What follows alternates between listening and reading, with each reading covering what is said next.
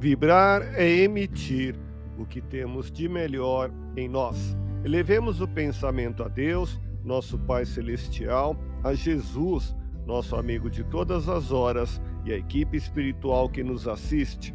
Em tranquila serenidade e confiantes no Divino Amigo, vamos doando o que temos de melhor em nós.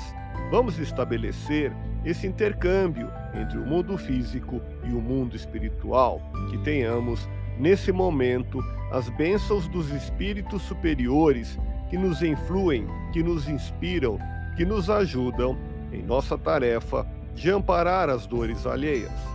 Que possamos, eu e você, pensarmos na construção de um mundo melhor e nessa integração sentir muito bem em estarmos juntos. Você que está doente, não desanime. A doença não é um mal, pois é através da enfermidade que nos libertamos das vibrações grosseiras, dos maus pensamentos, das más palavras e das más ações. Vibremos por alguém que passa pela prova da enfermidade.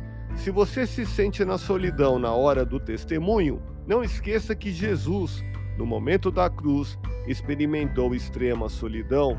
Prossiga na caminhada e os amigos espirituais lhe ajudarão, estimulando a superar o comodismo e o vitimismo. Quando menos espera, é possível que o céu lhe traga o ânimo e os benfeitores espirituais lhe amparem em sua caminhada evolutiva. Suporte com paciência a sua enfermidade, porque através dela se está purificando o organismo psíquico, sua alma, que elimina as impurezas por meio das enfermidades.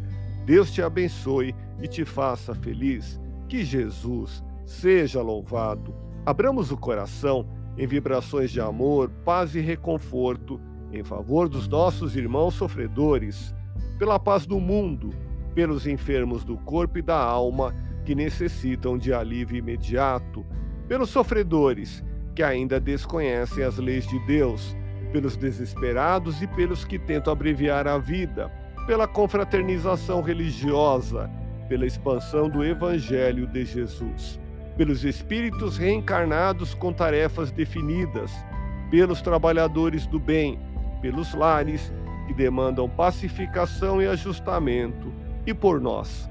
Confiemos em Jesus, pois o Senhor nos oferece sempre o melhor. Graças a Deus. Ouça podcast Espiritismo. Agradeço sua audiência. Fique na paz do Cristo e até o próximo episódio.